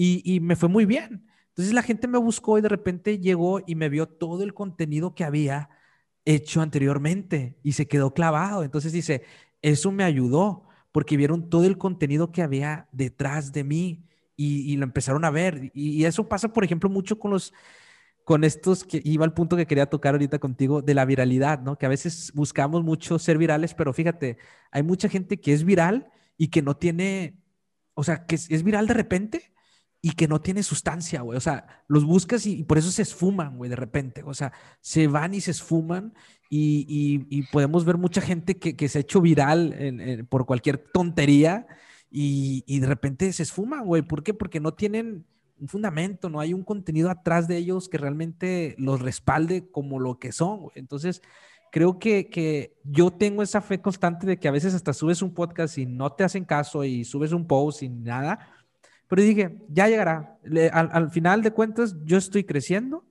estoy aprendiendo, estoy reforzando este músculo de hablar en el micrófono y de hablar con mis compas. Lo disfruto, que estoy aquí charlando contigo este, en un miércoles por la noche y lo voy a disfrutar. Ya vendrá si un día Sí. este, me hago viral porque voy patinando y tomándome un jugo este, en, la, en la calle y de repente me vean y digan, ah, mira, pues este güey no nada más es un improvisado, mira, es que habla de esto, de esto, de esto y esto. Y creo que eso es lo que me mantiene a mí como el, el, el que no me importa, el que a veces no tengas likes o que nadie te escuche como esperábamos, ¿no? No sé si a ti también, este, pero es algo que yo he reflexionado muchísimo. E- Es, es el One Hit Wonder. O sea, Exacto, sí. Es el One Hit Wonder. En, la música se maneja un montón de eso. Este, y ahorita que me estabas hablando, digo, ahor- ahorita vamos al tema de, de la viralidad, pero Sí. eh, no sé, digo, lo platicaba, yo tengo background en la música, Sí. este, he aprendido un montón, pero es- era como cuando salió el Mambo Number 5, no sé si la gente lo recuerda, ¿no? Sí, sí, sí. O sea, el, el Mambo Number 5 fue la canción que posiblemente más pegaba en la radio y en los eventos sociales. Y pegaba durísimo. Y, y ahí fue. Y ahí se acabó Lu Vega. Ahí fue. Tuvo Mm. ese pegue y- porque no tenía ese background detrás, no tenía esa consistencia y quiso pegarla. Y, voy, y, y hay unos con más suerte, ¿no? Eh, digo, a lo mejor estoy ocupando un- un- unas cosas que a lo mejor voy a tirar mi, No, mi popularidad di- diciendo estas referencias, ¿no? Para la gente que nos escuche, insisto, tengo background de, de eventos Mm, sociales. E- Es como el símbolo. O sea, el símbolo sacó el 1, 2, 3 y luego sacó la misma que se llama levantando las manos. Sí. Y luego sacó la misma que era levantando las manos. Bueno, otra que era igualita, ¿no? Ella la Igualita. misma tonadita. Y afortunadamente, pues, pues, le funcionó tres canciones, pero no había, no había sustancia. Y voy a poner el ejemplo, y, y- y perdone, y, y si me equivoco, no recuerdo qué banda es, y, eso que me gusta mucho, pero soy muy malo para recordar eh, nombres y, y canciones. Creo que no, no recuerdo si era Inspector, o no recuerdo si era si Inspector o un- una banda, un grupo de estos de ska, que pues les chingó, le chingó, y, y el caso es como de Franco Escamilla, ¿no? Le chingaba, le chingaba, le chingaba, le chingaba, le chingaba, hasta que pues alguien de pronto, o sea, los vio, dijo, oye, le pegan chingón, los lleva no sé a dónde, y justamente pasa el mismo caso, levantan, pero ya traían un background, traían sustancia, traían, traían aprendizaje, y bueno, traían talento, ¿no? Claro. Entonces, eh, yo creo que a veces nos, digo, en primera, creo que yo, yo juego mucho con, hay un libro que se llama, a lo mejor lo conoces, empieza por el por qué, ¿no? Eh, empieza por el por qué y soy mucho de trabajar también con este ejercicio que ocupamos mucho en, en eh, diseño de experiencia de usuario, que es los cinco why, ¿no? Los cinco porqués Ujú. juego mucho con eso, in- inclusive muchas veces en, en- en por qué estoy haciendo esto. Entonces, es importante, o al menos de mi perspectiva, pues sí, obviamente pues hay ego, ¿no? Y, Sí. y, y sí quieres ser viral, ¿no? Y pues a veces te comparas, ¿no? Y ves a gente Sí. que tiene mucho, pero, pero no olvides por qué lo estás haciendo, porque eh, igual el podcast de Joke Rebels o, o de no- o yo con mi marca personal, quieres llamarle, la neta, o sea, no lo hago por ser popular y no, o sea, y no lo hago ni mucho menos por ser viral. Eh, cuando inicié el podcast, por ejemplo, de fitness para gente real, la neta, yo empecé a generar contenido de fitness, era porque yo, yo, yo, yo era coach de gimnasio. Entonces yo ya estaba hasta la madre de que todos los días tenía que aventarme el choro de para qué sirve la proteína, para qué sirve la creatina, para qué sirve la glutamina, para qué sirve. Ya llegaba un momento en que estaba hasta la coronilla. Entonces, ¿qué hice? Voy a redactarlo, voy a bajarlo en un blog y cada vez que me pregunten, decirle a la gente, mira, mete esta URL y ahí vas a encontrar toda la información. Era un tema de ayudar, sí, pero al final de cuentas de centralizar la información. De pronto esa madre se volvió en, un podcast y, nos, asocia, con distintas personas, pero la razón detrás era ayudar y, llevar ese conocimiento o esa información de, de lo que yo sabía a la persona de una manera muy sensible o muy digerible. Hoy día eh, te puedo jurar, y juro, juro, juro, que el hecho de yo poner post o el hecho de generar el podcast o estar aquí hablando contigo y desde la parte más neta de mi ser, es porque me gusta charlar y, me, y, y- y creo que por más mínimo que sea, a alguien le puedes aportar valor con la menor estupidez o la menor leperada que yo pueda decir hoy día aquí grabando Claro, contigo. Claro, me encanta. Y se nota, se nota de verdad, carnal, de que lo haces de una manera muy auténtica, tienes, tienes, o sea, eres muy auténtico, o sea, y creo que, que, que eso es lo padre, porque también eres, eres eh, muy diverso, porque eras, aparte de diseñador de experiencia de usuario, de programador, eres de, de eventos, eres animador de eventos, y todo eso ha formado lo que, lo que eres ahorita, y por eso te expresas muy bien, por eso eres tú, la neta, porque pues ya has estado lo que es también animando ahí en los, en, en- en los eventos. Mi- Cagadísimo eso. entonces, eh, que, que también se necesita muchos pantalones para estar ahí, pero lo manejas y se nota. Me gusta mucho tu forma de hablar, ¿no? Y, y- y- fíjate, Iván, te voy a, voy a contar una historia, este, a no sé cuánto llevamos de podcast, pero No, no, bueno, no Este- sé tú, no sé tú, yo, yo estoy No, no, no, no, no. Yo sé que me Yo- faltan a yo- mí yo- tres me- preguntas. pero- no te preocupes. Voy, voy a contar esa historia que, Va, que va, a lo mejor dale. son de esas cosas que a mí me... La gente no lo sabe, pero algún día tenía que platicarlas. Venga. Yo, en el mundo de la música, y por ahí, y yo soy un tipo que así como me ves hablando, cabrón, yo soy un tipo que está bailando y, y se mueve y, y sonríe. Y, y mi papá era un tipo que brinca en el escenario, este, se tiraba al piso, levanta las piernas, ¿no? Eh, O sea, un, un monstruo. En algún momento, o sea, mi papá, el grupo de mi papá era BJ Comerciales o Los Comerciales, y era el mejor grupo de eventos sociales de México. No te miento, el mejor grupo de eventos sociales. Tenía eh, 15 o 20 eventos en cada fin de semana y tenía seis grupos, cabrón. En los mejores eventos de México para políticos, para artistas. Yo tengo fotos ahí de chiquillo con artistas y lo que quieras. Bueno, el punto es que cuando yo me inicio en este pedo de la música, hay dos cosas que, que platicaste ahorita y que sí es muy importante. A mí me tocó un chorro de veces, hermano, un chorro de veces estar arriba del escenario y eventos picudos, o sea, eventos de gente de vara y de bar y que te vieran como de este pinche ridículo, cabrón. Sí, No hay cabrón. pedo, no hay pedo, te juro que no hay pedo. Porque ¿sabes qué pasa? Cuando tú confías en ti y sabes y ya conoces tu valor y sabes lo que y sabes lo que eres, no te miento, carnal. Esas mismas personas que me volteaban a ver como pinche ridículo terminaban en el piso cuando yo les decía al piso, al piso, bailando el gallinazo. E- Esas personas terminan en el piso.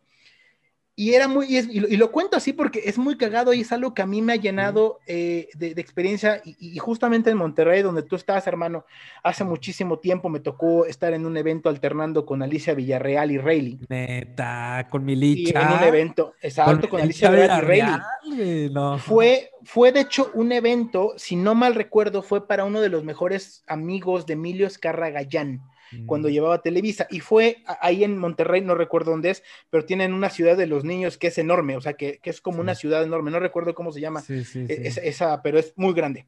Y ahí fue el evento. Y, y recuerdo muy bien que Kitsania, nosotros creo que éramos- es Kitsania. Kitsania, sí. Kitsania, y es una madre enorme, no, enorme, preciosa, porque pues, y ves al Televisa de lado, y, o sea, está poca madre.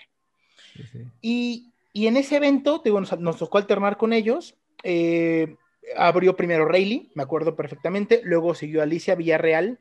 Y luego seguimos nosotros, nosotros ya como evento este, animado, ya, ya la música, el baile. Mira, hermano, no te miento y, y- y- y no me gusta mentir. En ese evento en particular, yo me acuerdo un chorro que había unas personas, chava guapísima, ¿no? Y que, y que te volteaban a ver y, este cabrón, pinche ridículo, ¿de dónde sacaron este negrito, no? Aparte soy chaparrito, ¿no? Este, o sea, y ahí me veías bailando, levantando las manos, un desmadre.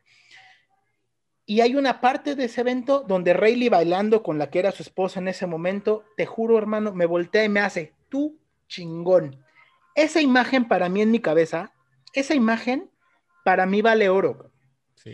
para mí vale oro, porque más allá de eso, es decir, güey, o sea, no, que no te importe lo que la gente te está diciendo, tú confía en lo que tú eres, tú confía en lo que sabes hacer, te podrá salir bien, te podrá salir mal, y lo que te digo no te miento, tengo videos míos de cuando yo, yo me hacía llamar el showman, ¿no? Este, de cotorreando con mis amigos, le decía, hoy tengo showman, porque pues, yo, yo, yo era un showman, ese era, Wow. ese era mi business, mi business era estar en un escenario, y, y- y perdón que me alargue tanto con esta respuesta, no, pero... No, no, está excelente. Pero en el tema de la música, esta parte de estar arriba de un escenario tiene que ver mucho con la empatía. Tiene que ver mucho con la transmisión y lo platicábamos, te lo platicaba por mensaje Sí. el otro día, tiene Sí. que ver mucho con la transmisión, porque eh, nosotros, mi papá, mi mamá, eh, digamos que, bueno, voy a hablar de ellos, nunca fuimos un grupo de los de pues voy a decir malamente, este, pues digamos que de los que tienen su playlist armadito, ¿no? Y después de esta sigue esta, o Ya. de esos grupos que paran, tocan una canción y, y se voltean a ver, y este, sí, saludos a mi, a mi amigo los músicos, se, se voltean a ver, pues cuál sigue, no, era de una tras otra, una tras otra, una tras otra, pero era de, en ese momento, ok, estoy viendo cómo está la gente, cómo está la vibra de la gente, y estar acá, estar acá, ¿cuál meto? ¿Cuál sigue? Y platicaba con mi jefe, eh, con mi papá, este, en la semana, ahora que estuvo mi mamá acá por unas cuestiones familiares, este, platicábamos que a mi papá lo malmiraban los músicos porque siempre decían, es que Benjamín, vas a un tiempo muy acelerado, vas a un tiempo muy, muy rápido, ¿no? Vas marcando. Y a papá les decía, es que solamente yo siento cuál es la vibra de la pista, solamente yo sé a qué ritmo tengo que marcar. Entonces, Claro. por eso es que voy, y, y yo marco, y yo voy a marcar el tiempo porque yo, yo siento lo que está pasando en la pista. Y es algo que, que, Sí. que yo, yo, yo aprendí. Y sí, o sea, cuando tú transmites esa emoción, esa alegría, ese gusto por tu trabajo, la gente te lo regresa tarde o temprano. Y eso es empatía, Sí. hermano. Y eso tienes que, y eso lo puedes trasladar a, a diseño de experiencia de usuario o a lo que me dedico hoy en día.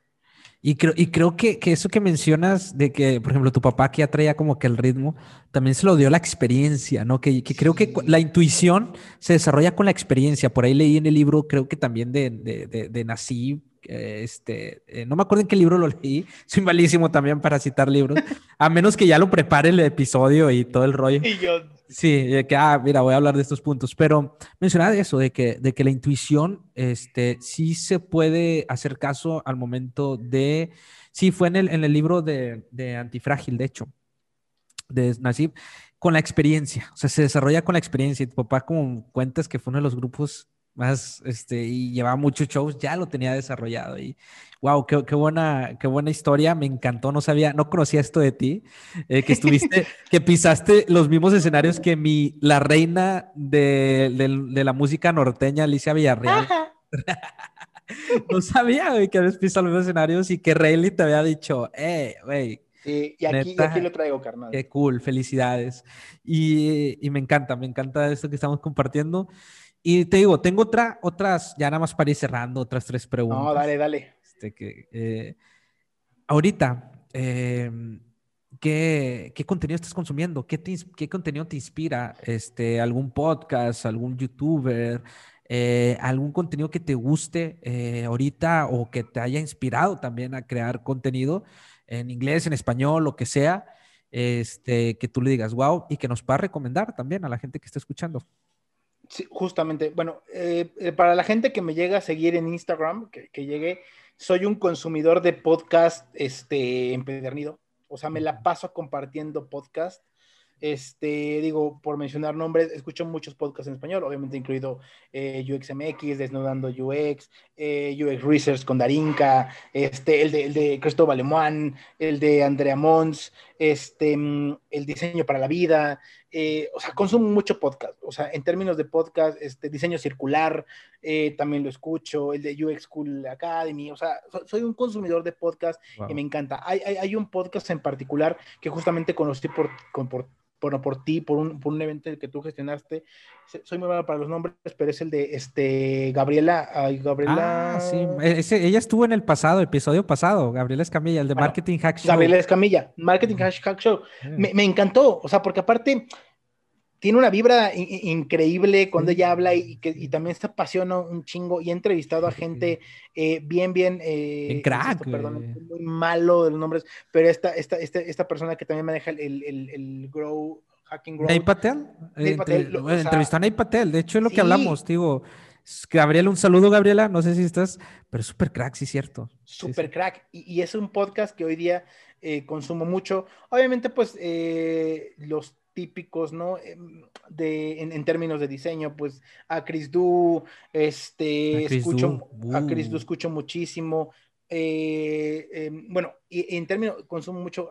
Ahorita me he metido mucho como a- ver el tipo de contenido, justamente Gary Vee, lo mencionabas, ¿no? Este, de, de intentar buscar este tipo de personas que más allá de dejarte una enseñanza, que te digan, do it, güey, hazlo, güey, No, no, no te limites.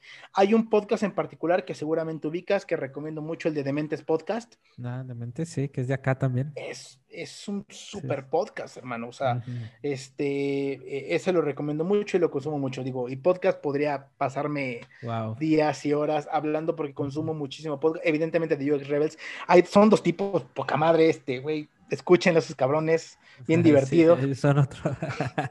de UX Rebel. Oye, si escuchas tu- tu- tus episodios, yo no, yo no los escucho, güey. O sea, por, porque me da vergüenza. Yo, yo, yo, yo. A lo mejor, este, nada más cuando lo edito, obviamente sí, cuando estoy editando, pues sí lo escucho. Pero una vez arriba, yo ya me persino, ya digo, bye, que le vaya bien. Yo, por inseguro. Pero tú sí los escuchas. No todos los he escuchado, no todos los he escuchado, sí he escuchado algunos. Eh, particularmente eh, alguno, cuando, cuando son temáticas que, que a lo mejor desconozco un poquito más, ¿no? ya. Este, por ejemplo, grabamos uno, bueno, tú lo conoces, con, con Felipe Beltrán, hablábamos de. Este, con Pipe, ¿no? De Dual Track Agile. Es un Ujú. tema que a mí me apasiona mucho y que, y que quiero implementar. Entonces, ese, por ejemplo, Ya. pues sí, me reescuché, Ya, ya. pero no, no, yo creo que, Ok. y lo platicábamos, no me acuerdo dónde lo escuchaba, si lo platiqué con Darinka, cuando tú editas el podcast, llega un momento en que ya dices, ya, güey, o sea, ya, ya, ya, ya no quiero escucharme, honestamente. Es muy, es muy difícil que yo me escuche, ¿no? Por más que me caiga re bien, es muy difícil que yo me escuche. te escuché. Sí, es muy difícil. Cool. Este, eh, en términos, por ejemplo, de, lec- bueno, de lecturas, ahorita fíjate que estoy en una época de leer mucho libro de, de- de aprendizaje, ¿no? Más de profesional, ¿no? Sí. Digo, no te miento, simplemente, este, y es mezcladito, digo, la gente aquí tengo, siempre procuro, digo, ocupo mucho el Kindle, pero, pero, digo, estos son recién lo que compré, que este de ¿Cómo cómo, Uh, ese es un cómo ganar amigos. libro, ese. cómo ganar amigos. Mira, me compré este de Eric Rice, el mismo creador de Uh, este, sí. este De Lean Startup. de Lean Startup, exactamente, que también, al parecer está muy, muy bueno. Y este en particular lo No, no me digas, a a leer, ver. pero no le di. No me digas que tienes el de Ryan Holiday. Ese es un buenísimo libro, güey. Leo es el enemigo. Me encanta. Ryan Holiday es uno de mis escritores también favoritos, güey. Y, y- y no te miento, o sea, sí, sí lo empecé, o sea, sí lo empecé. Sí. Tengo ya algunas hojitas, pero no se alcanza a ver, pero ya con post-its, eh, eh, digo, pero eso digamos que lo que ando Wow. leyendo, sí he leído mucho de, de crecimiento personal en su momento, pero soy mucho como de época, soy mucho como que de momento. Wow. Este, ahorita me he enfocado mucho a estudiar, entonces, este, aprender más. Entonces, pues a veces no me deja mucho y, y hablando como en términos profesionales, me clavé mucho al research ahorita, entonces ando leyendo mucho de Mucho de research, research. Ujú. pero pues, este, pues leo de todo, hermano, Wow, ¿no? Este, consumo cool. mucho podcast y, y- y leo, intento, más bien, no leo mucho, intento leer lo más que pueda. Claro, claro. Pero cuando generas contenido, y eso es algo que muchas veces no se dice, también te obligas a aprender. Entonces, este, Sí. si tú quieres generar una nota con fundamentos, si quieres generar, aunque sea un quote con fundamentos, pues sí tienes que meterle claro. este, cierta investigación. No puede ser nada más eh, algo pirado. Qué bonito, porque también es otra de las ventajas de crear contenido. Una vez, yo que fui maestro, una vez me dijo una maestra que el que enseña aprende dos veces. Entonces, este, eso, eso está muy cool y por eso, qué chido que, que nos compartas todo este conocimiento. Ya nada más van dos preguntas, ya, Sí, ya, dale, ya dale, no te dale. voy a No, quitar no, mucho tiempo. Yo estoy No, encantado de echarlo. Aparte, hace mucho que no platicaba contigo. güey. Un chingo. Este, eh, espero sea más seguido, ¿eh? Ahí, ahí debemos de armar ahí algo poco a poco. Ahí nos, nos ponemos de acuerdo. Eh, una pregunta. Imagínate en este contexto que vas a grabar un video para tus tataranietos. Tus tataranietos. ¿Qué les dirías hoy? O sea, ya, ya tus tataranietos así, ya gente que, que- que vas a dejar ahí descendencia. ¿Qué les dirías hoy a tus, tatara- a tus tataranietos? Yo sé que te agarré un poquito descuidado con esta. No, no, esta completamente. Sí. a, a lo mejor vo- voy, voy a, este, a desilusionar con mi respuesta, pero eh, mi abuelo le enseñó a trabajar a mi papá. Yo, mi papá me enseñó a trabajar a mí. Yo espero poderle enseñar a mi hijo. Entonces, yo creo que si pudiera dejarles un valor o grabar un video eh, que dejar a, a mis nietos es el trabajar.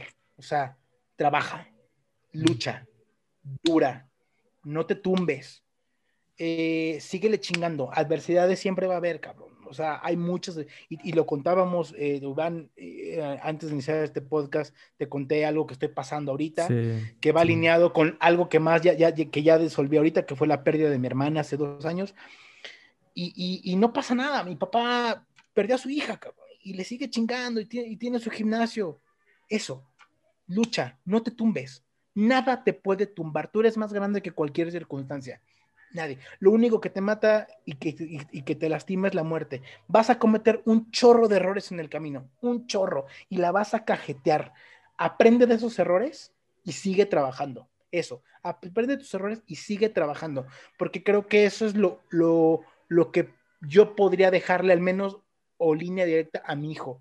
Y es lo que yo hoy día todos los días intento dejarle. Aprende de tus errores, bueno, y agregaría humildad. Aprende de tus errores con humildad y síguele chingando. Y yo creo que en esa frase yo, yo, yo, lo, yo lo dejaría en esas tres palabras, cabrón. Wow, me encanta, me encanta. De verdad, muchas gracias, Benjas, por, por esta charla. Me la pasé genial. Yo también, Iván. De verdad, este es un gusto siempre charlar contigo. Te agradezco, a pesar de que yo sé que, como me contaste, estás pasando por un momento difícil. Gracias por, por, por estar acá, por charlar un rato conmigo. Y yo sé que vamos a seguir charlando todavía más. ¿eh? Ahí tenemos algunas cosas ahí que están quemando. Un montón, cabrón. Sí, sí, sí, vamos a seguir charlando. Y pues nada, Benjas, de verdad, ¿cuáles son tus redes sociales, tu newsletter, dónde se pueden suscribir? Este, todo lo que tienes ahí manejando, ¿dónde te pueden encontrar?